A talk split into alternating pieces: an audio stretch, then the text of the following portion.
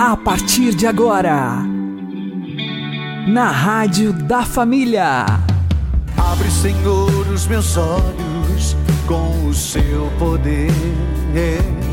Caminhando com Jesus. Acredite, se Deus é por nós, quem será contra nós?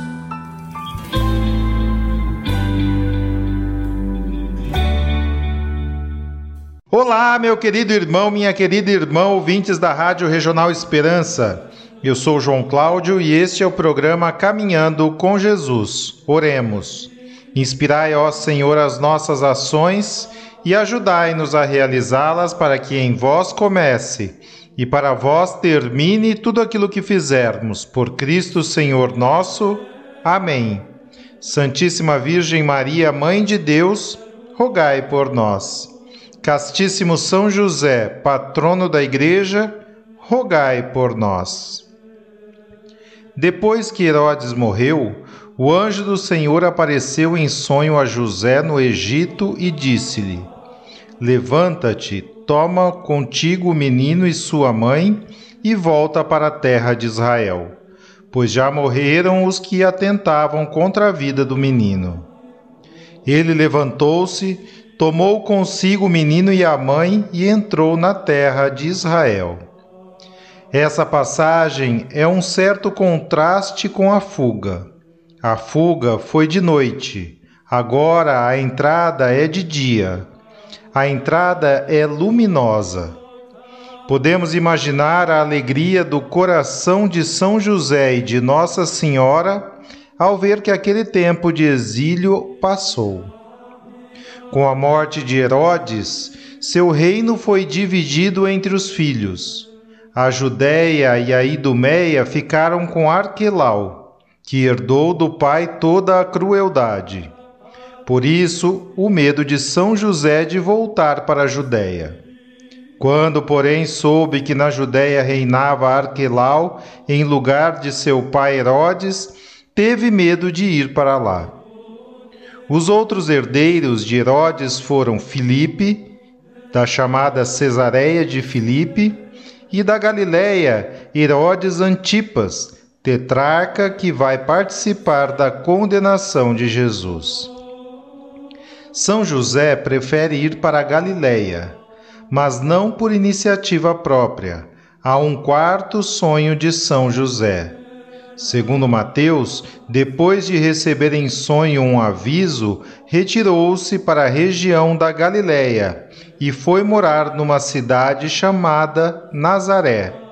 Assim cumpriu-se o que fora dito por meio dos profetas.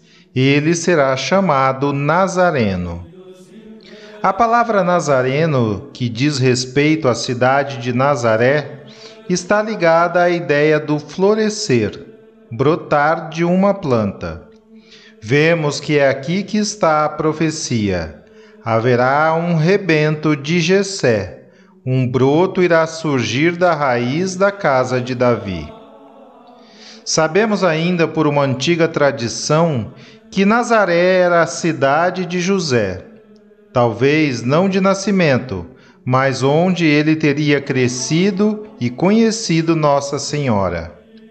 Ali teriam vivido também Joaquim e Santana, junto com Maria, que depois de ser educada no Templo de Jerusalém, segundo a tradição, teria voltado para Nazaré, onde recebeu o anúncio do anjo Gabriel.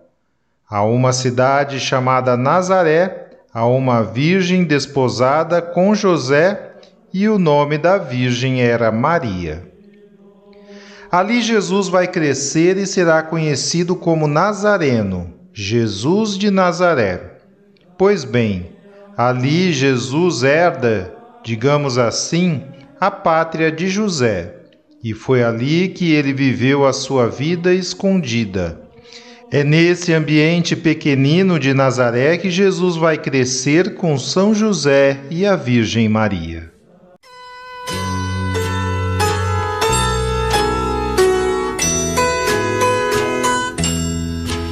Jesus.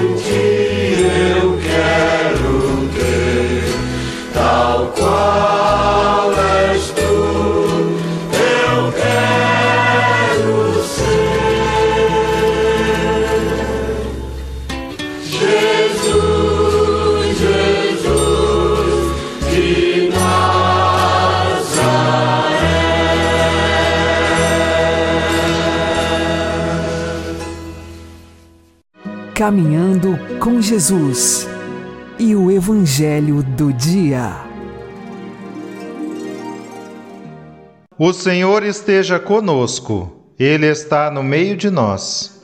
Anúncio do Evangelho de Jesus Cristo segundo Mateus. Glória a vós, Senhor.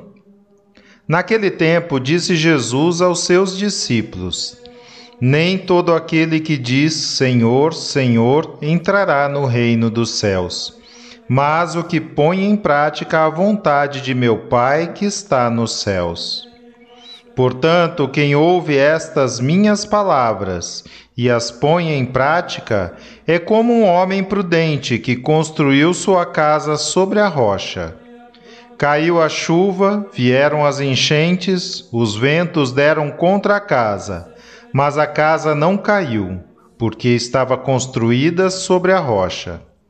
Por outro lado, quem ouve estas minhas palavras e não as põe em prática, é como um homem sem juízo que construiu sua casa sobre a areia. Caiu a chuva, vieram as enchentes, os ventos sopraram e deram contra a casa, e a casa caiu, e sua ruína foi completa.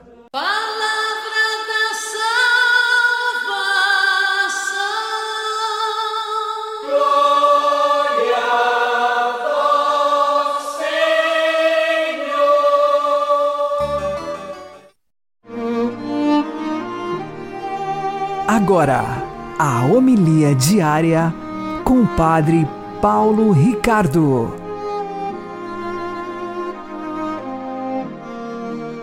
Meus queridos irmãos e irmãs, Jesus, no Evangelho de hoje, conclui o seu discurso da montanha. São aqueles capítulos 5, 6 e 7 do Evangelho de São Mateus, que Jesus começa lá com as bem-aventuranças, depois ensina aos discípulos o seu caminho de santidade. Né?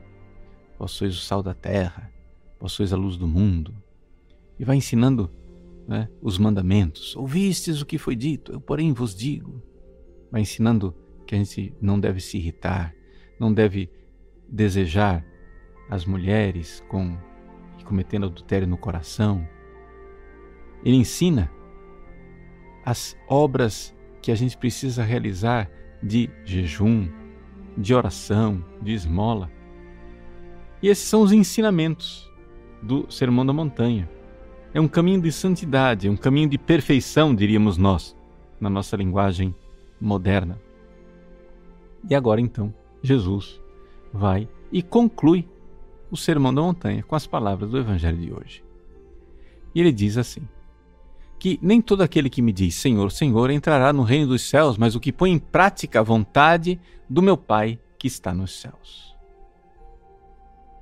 Então, ele faz a comparação, que é já conhecida, do homem prudente que constrói a casa sobre a rocha. Cai a chuva, vem as tempestades, o tempo, as intempéries vêm contra a casa, mas a casa não cai mas quem não põe em prática está construindo a casa sobre a areia, e grande será a sua ruína. Vejam, aqui Jesus então está nos colocando diante do fato que existem cristãos que aparentemente amam Jesus, porque têm atos, né? Expressões é, de piedade. Senhor, Senhor. Quem sabe, aplicando ao nosso dia a dia, poderíamos dizer que são pessoas que fazem novenas, rezam terços, vão à missa. No entanto, tem alguma coisa errada com essa oração. Porque a oração não transforma a vida da pessoa. Então, essa pessoa está construindo a casa em cima da areia. E vai ser grande a sua ruína. Vai chegar lá, diante de Deus, né? na porta de nosso Senhor, e vai dizer: Senhor, eu rezei o terço, eu fiz milhares de novenas, eu fui à missa, Eu fui devoto de tal e tal santo. E Jesus vai olhar para a pessoa e dizer: Não vos conheço. É terrível isso, né? Mas é o que Jesus está advertindo. Jesus está aqui nos colocando diante do fato de que a nossa oração ela pode ser uma oração capenga. Veja, nós estamos no tempo do advento. O tempo do advento é um tempo marcado pela oração. Vigiai e orai. Pois bem, vamos rezar. Eu não estou dizendo que você não deve fazer as orações que você faz. Eu só estou dizendo que as suas orações, para elas serem autênticas, para que você esteja realmente rezando do jeito que dá fruto, você precisa notar mudança de vida. Você precisa notar na sua vida que alguma coisa está mudando. Que você está ficando mais paciente, que você está ficando mais generoso, que você está ficando mais sensível com relação à pureza. Alguma coisa tem que mudar. Não é que você reza e imediatamente no ato da oração você já vê a diferença. Não. Você reza, aí depois você olha para trás.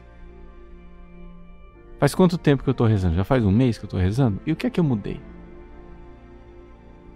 Que é que está mudando na minha vida? Eu estou empacado?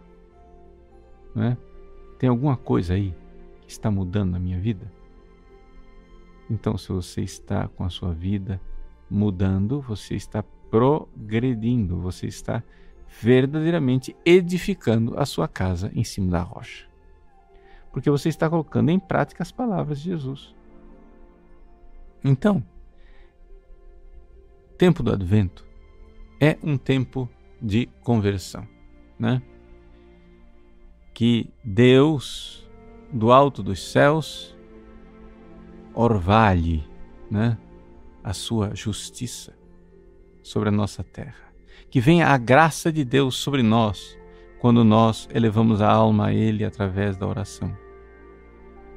Quando nós olharmos para o Cristo no sacrário e dissermos: Senhor, Senhor, que aquilo também não somente atinja o coração de Deus, mas atinja de volta o nosso coração e nós estejamos dispostos a mudar, a mudar nossos vícios, nossas manias. Quantos e quantos católicos que iniciaram um processo de conversão de boa vontade, a um certo momento, descambam por um caminho errado, o caminho do comodismo, o caminho do não precisa. Ah, não precisa desses radicalismos. Não precisa ser fanático. Mas o fato é que não se trata de fanatismo. Trata-se de união com Deus. Se nós amamos a Deus verdadeiramente e queremos estar com Ele, é próprio do amante querer se unir ao amado, a forma de nós nos unirmos a Deus é que o nosso coração, nossa vontade, nosso querer esteja em sintonia com o coração, com a vontade e com o querer de Deus. Mas isso não acontece magicamente. Procure a vida de oração. Na vida de oração, Deus vai falar ao seu coração, vai iluminar a sua inteligência. E a sua inteligência iluminada vai convidar a sua vontade a querer o que Deus quer, a fazer como Deus faz, a ter reações sobrenaturais, extraordinárias, como os grandes santos tiveram. Então, aproveite esse tempo do advento para fazer um pouco é, de um exame de consciência de como é que vai a sua oração. Tem muita gente que é, se acha virtuoso porque reza. E é claro, as pessoas virtuosas rezam, mas nem todo mundo que reza é virtuoso. Parece estranho, mas é assim.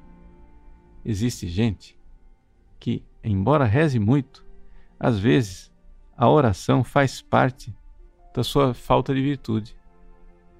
Quando a pessoa vai e reza pedindo coisas absurdas, A pessoa reza só pedindo dinheiro, bem-estar, vantagens pessoais. A pessoa reza, às vezes até pedindo malefícios e coisas ruins para os outros. Se uma pessoa dessas diz, Padre, eu rezo o dia inteiro, pois é, esse é o seu pecado. Você reza, mas reza mal. Reza, mas reza querendo sua vontade. A pessoa que reza mal, ela diz: Seja feita a minha vontade, assim na terra como no céu. A pessoa que reza bem, diz: Seja feita a vossa vontade, Senhor. Assim na terra do meu coração, do jeito que ela já é feita no céu, nos anjos e nos santos. Então, que nosso Senhor nos ensine a construir a casa sobre a rocha firme. A oração ilumina nossa inteligência e convida a nossa vontade para mudar de vida e realizar o que Deus quer. Deus abençoe você. Em nome do Pai, do Filho e do Espírito Santo. Amém.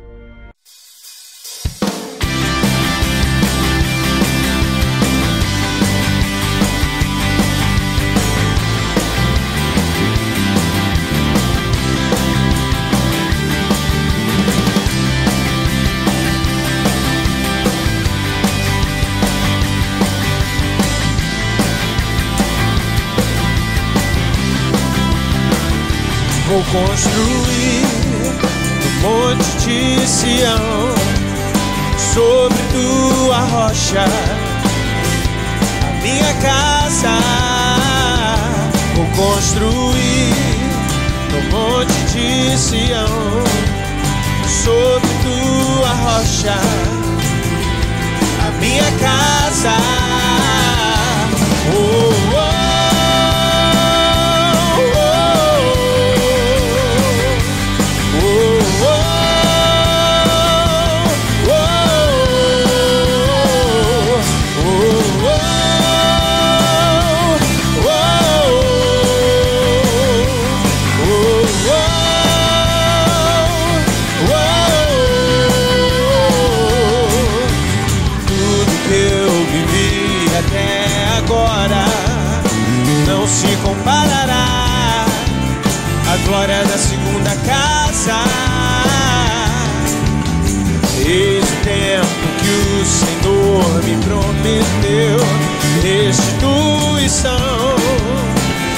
Restauração.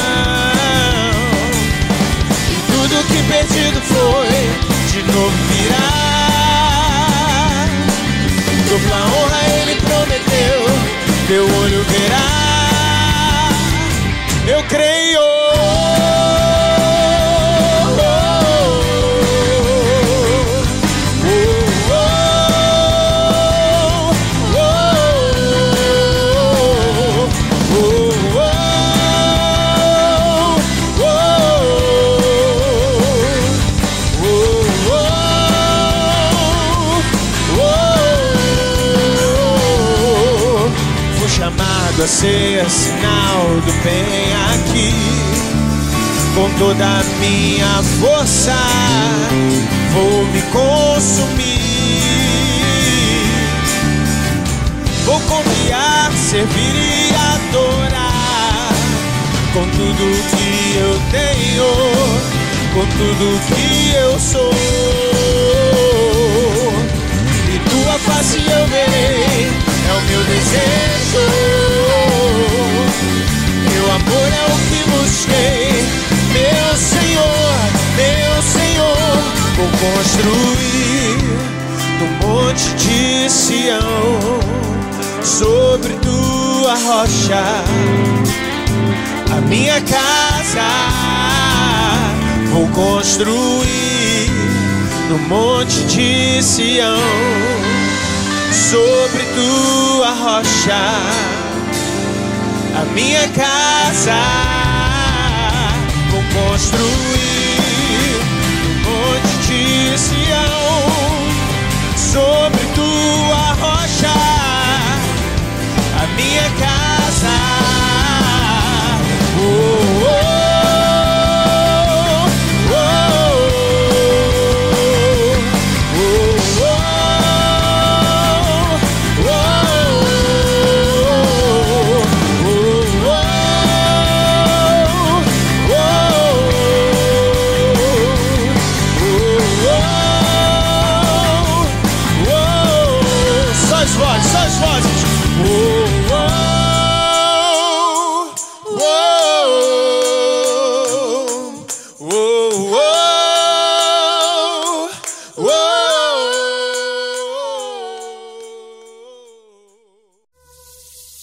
Agora você ouve o Catecismo da Igreja Católica.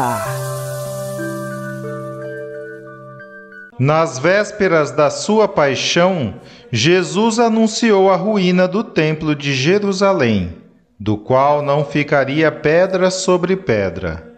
Há aqui o anúncio de um sinal dos últimos tempos, que vão iniciar-se com a sua própria Páscoa.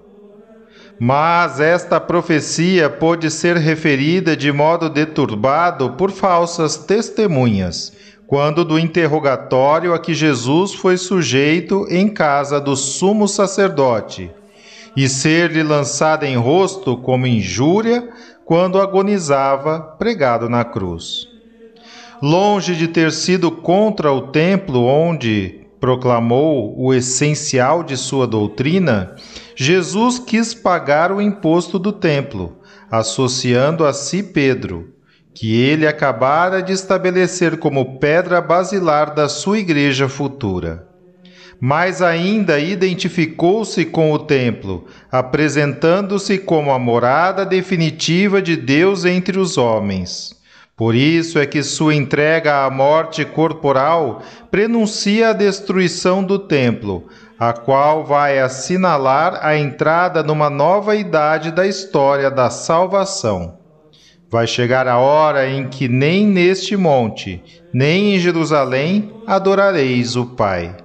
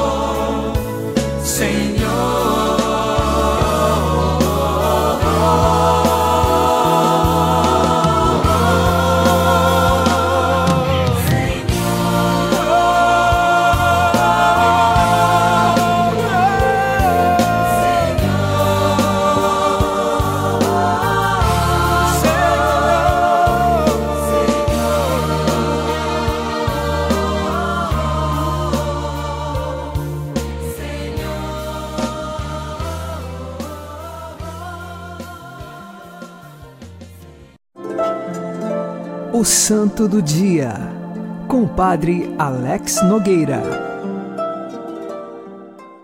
Neste dia 2 de dezembro, nós fazemos memória de Santa Bibiana. De Bibiana vem o nome Viviane. Bibiana é do Império Romano, estamos aqui no século IV da era cristã, período em que o cristianismo já tinha sido autorizado como prática religiosa mas surgiu um imperador romano chamado Juliano, conhecido como o Apóstata, que nos anos de 361 a 363 depois de Cristo esteve à frente do Império Romano e perseguiu muitos cristãos. Os pais de Santa Bibiana morreram mártires por causa de sua fé, e eles tinham algumas propriedades. E diante disto, o governador queria ficar com essas propriedades, mas existia a filha, Bibiana, e uma outra irmã. Diante desta realidade, elas foram presas, porque seus pais eram cristãos e já tinham sido mortos, e foram convidadas a negar a fé. A irmã de Santa Bibiana já morreu. Ela nem teve tempo de morrer pela fé. Quando foi presa no cárcere, ela de fato morreu mas Bibiana sobreviveu e teve de passar por várias torturas e permanecer firme na fé. As autoridades civis julgaram Santa Bibiana, colocaram ela amarrada a um tronco e lhe flagelaram por inteiro. Ela ficou toda chagada e assim perguntavam: Você nega a Jesus Cristo? E Santa Bibiana, com fortaleza divina, iluminada pelo Espírito Santo, dizia: Não, eu não nego a Jesus. E assim sofreu mais flagelação até que morreu. Quando morta, o seu corpo foi dado para os cães comerem. Mais tarde, os cristãos conseguiram pegar o corpo de Santa Bibiana e sepultar. Nesse sentido, nós vemos aqui uma mulher forte na fé. Uma mulher profundamente decidida de que a sua esperança não está guardada neste mundo, mas que a sua esperança está guardada no céu. Ela não teme aqueles que podem matar o corpo. O seu coração é todo inteiro de Deus e ela quer salvar a sua alma. Que Santa Bibiana interceda por nós para que sejamos fiéis à nossa fé. Santa Bibiana, rogai por nós. Abençoe-vos Deus Todo-Poderoso, Pai e Filho e Espírito Santo. Amém. Fique na paz e na alegria que vem de Jesus.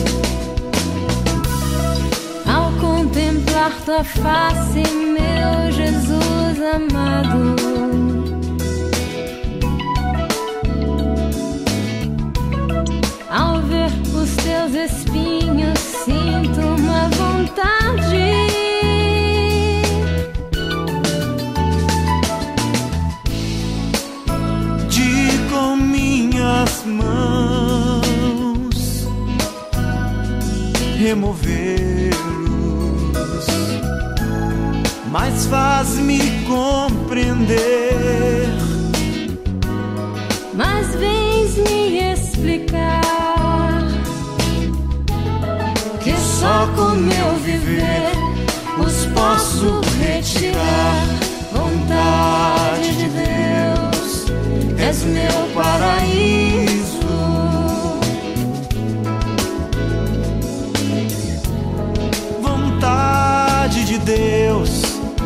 És meu paraíso. Vontade de Deus, és meu paraíso.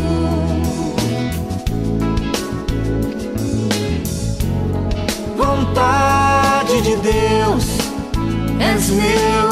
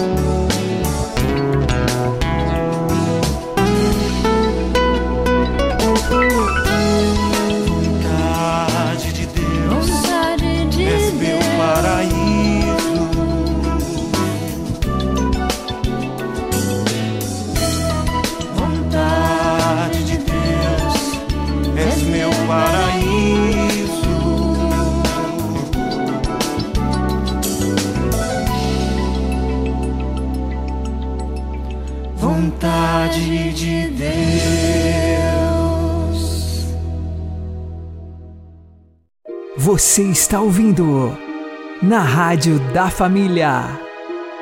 Caminhando com Jesus. Oremos. Ó Deus, que por inefável providência vos dignastes escolher a São José por esposo de vossa Mãe Santíssima, concedei-nos, vô-lo pedimos, que a exemplo dele sejamos obedientes a ti, fazendo a vossa vontade com a mesma prontidão deste nosso santo protetor. Por Cristo nosso Senhor. Amém. Obedientíssimo São José, rogai por nós. Uma boa noite a todos, que Deus abençoe vocês e continuemos caminhando com Jesus.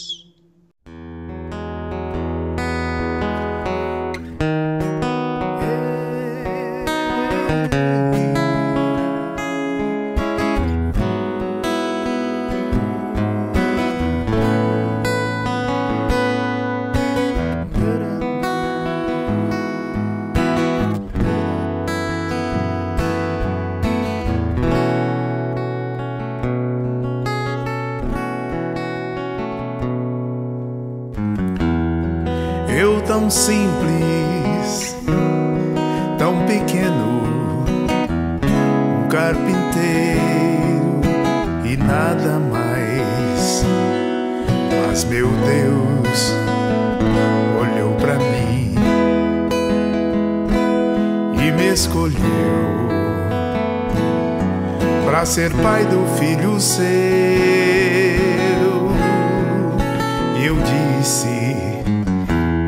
Eis-me aqui, faça-se mim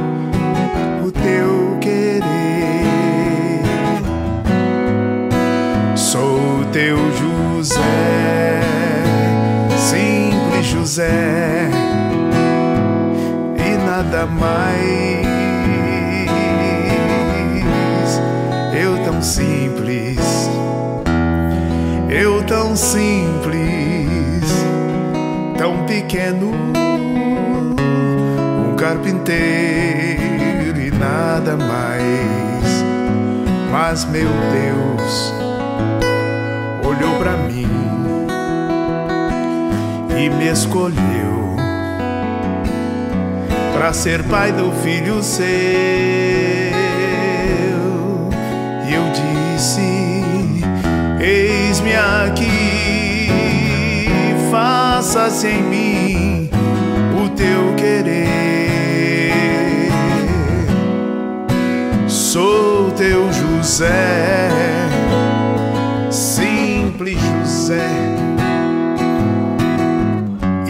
mais. Eu sou escravo de tua promessa,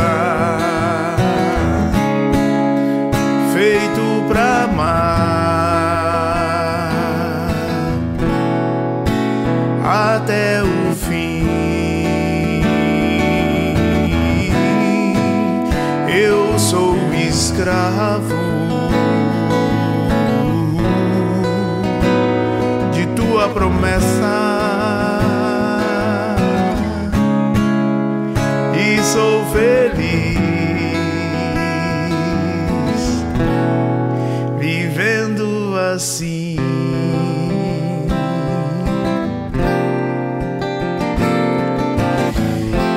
Eu tão simples, tão pequeno, um carpinteiro e nada mais. Eu sou escravo de tua promessa